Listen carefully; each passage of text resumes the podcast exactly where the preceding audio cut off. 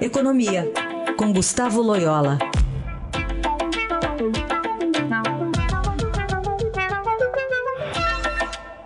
Loyola, bom dia. Bom dia. Vamos falar sobre. Tem muito assunto aqui na área da economia. Vou começar sobre, sobre corte de orçamento. Apenas os ministérios da Saúde e da Educação serão poupados desse corte de 30 bilhões de reais do orçamento definido pelo Ministério da Economia. A proposta da área econômica é fazer um bloqueio praticamente linear de 21% nas despesas dos demais ministérios, né, o que pode afetar o funcionamento das áreas do governo. O que, que representa isso economicamente, eh, levando em conta as expectativas, né, especialmente do, do, do mercado e para a gestão pública? Bom, isso é, existe uma meta de, de para o resultado primário desse ano. É, e se não houver contingenciamento desses gastos, é, essa meta não será atingida, né? Então, é, esse é um procedimento que é, não é a primeira vez que é feito, ao contrário. Isso no ano passado também foi assim, nos anos anteriores foi assim, né? Então, é, existe aí o contingenciamento do orçamento para se atingir a meta, né? É, e, e, a meta, por si só, não é confortável, já é uma meta de déficit é, de cerca de 140, 130 milhões, bilhões de reais. Então, a, a, a consequência econômica disso, basicamente, é que o governo provavelmente está é, investindo menos do que deve em, em várias áreas, né, para é, ter que pagar previdência e outros gastos obrigatórios.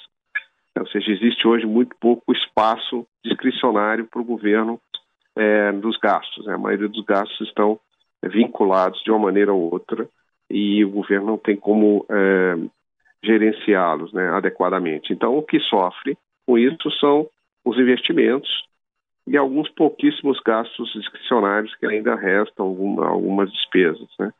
E, e certamente isso tem afetado o funcionamento de várias áreas do governo, além da ausência de investimento e principalmente em infraestrutura. Agora, Loyola, nessa limitação que a Câmara impôs ontem ao governo, a limitação dos gastos, do poder de gasto do governo, até com maior engessamento, até que ponto isso aí influa, influi no dia a dia da economia, nos investimentos e na própria percepção do mercado? Pois é, o que o Congresso, o que a Câmara dos Deputados está fazendo é, com, essa, com essa emenda constitucional aí, com essa PEC, é piorar a situação que já é muito ruim, né? Porque é, é, quando você determina a execução mandatória do orçamento, é, você, na maioria das despesas, né, principalmente investimento, você tira essa, essa, essa faculdade né, que o governo tem, essa possibilidade de, é, de cortar despesas e gerenciar o resultado é, primário. Né? Então, o que o, esse, esse conceito de orçamento de execução mandatória ele só funciona bem se você desvincular totalmente o orçamento, né? Porque aí é, aí você pode fazer um, um orçamento mais realista e, e, e, e, fica melhor a gestão fiscal.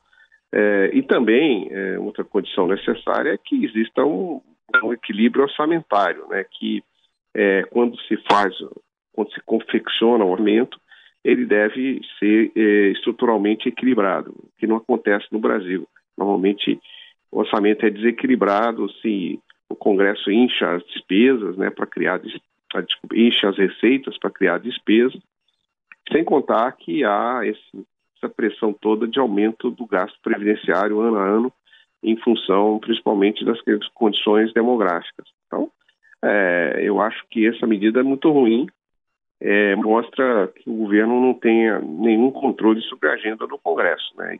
Eu acho que isso antecipa ainda maiores dificuldades na aprovação da, da reforma previdenciária. Né? É, no final das contas a gente continua é, batendo nessa tecla, né? Ontem até uma, uma, uma, discussão ali é, na Câmara acabou aprovando em dois turnos também o engessamento maior do orçamento, né? Comprometendo 27% do orçamento, o governo diz que ah, isso foi uma vitória e tal, mas a, a análise é de que foi uma derrota e um, uma, uma mensagem muito clara ao governo de que é, a desarticulação está comprometendo a reforma da Previdência, até pela não presença do próprio ministro Guedes na CCJ ontem, né?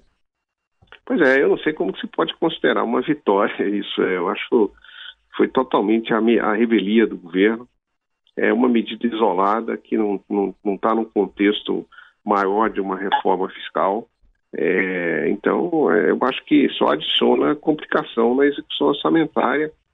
É, não entendi aí por que, o governo está é, comemorando uma coisa que é uma evidente derrota, é um evidente, um evidente embaraço para a execução do orçamento e mais um problema para o Brasil. Quer dizer, é, de, é, em vez do Brasil e do Congresso estar é, ajudando a solucionar os problemas fiscais brasileiros, está criando um atrás do outro. Bom, outro assunto aqui é a Petrobras está mudando aí, a, anunciando mudança na política de preço do diesel e inclusive está falando até na criação de um cartão, uma espécie de um cartão para o caminhoneiro para ele ter mais previsibilidade. Esses últimos dias surgiram informações de uma possível nova greve dos caminhoneiros e agora esses reajustes que antes eram feitos diariamente devem ocorrer a cada 15 dias. A gente está falando da política para as refinarias, né? Qual a sua avaliação, Loyola? É, eu, eu acho que assim, a, a, política ideal de preços né, é o livre mercado. Se, se tivéssemos aí é, com concorrência no, no mercado de, de combustíveis, é, é, é, seria exatamente a oferta e demanda, em relação à oferta e demanda, que determinaria isso. É, mas para que isso, para que aconteça o mercado, a Petrobras, é, para que haja um mercado no Brasil competitivo, a Petrobras teria que terá que é, sair é, do refino, ou pelo menos vender parte das suas refinarias para poder criar aí um ambiente mais competitivo, né? Enquanto isso não ocorre, fica sobre os ombros da Petrobras a responsabilidade de fixar os preços, né? É, e aí fica sujeito a pressões aí de caminhoneiros e tal. E o, o, eu acho que é uma tentativa aí de evitar a greve e tal, sem, sem, sem trazer é, prejuízo para a companhia, né?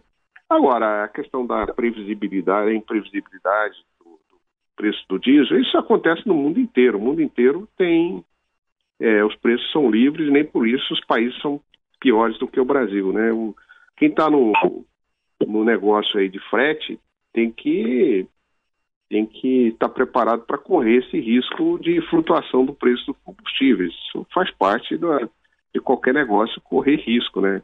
É, o problema no Brasil é que as pessoas querem ter um, uma atividade econômica sem risco, né? Então quer que fiquem fixados os preços dos, dos combustíveis, o que é realmente é, vamos dizer assim, acaba levando que os terceiros é, inocentes tenham que pagar muitas vezes para que essas, é, esses é, empresários ou microempresários tenham, é, vamos dizer assim, tenham é, maior tranquilidade. Né? No caso, foi a Petrobras que, ao longo do tempo, pagou esse preço e depois houve subsídios do governo. Né? Então, é, é difícil conciliar. O ideal é, é realmente, como eu disse, estabelecer a livre concorrência no mercado de combustíveis, a, Petrobras é, tendo um papel menor na, no refino e distribuição de combustíveis, ficando mais é, é, voltada para a parte de, de, de, pesquisa e exploração de petróleo. Né? É, e tudo que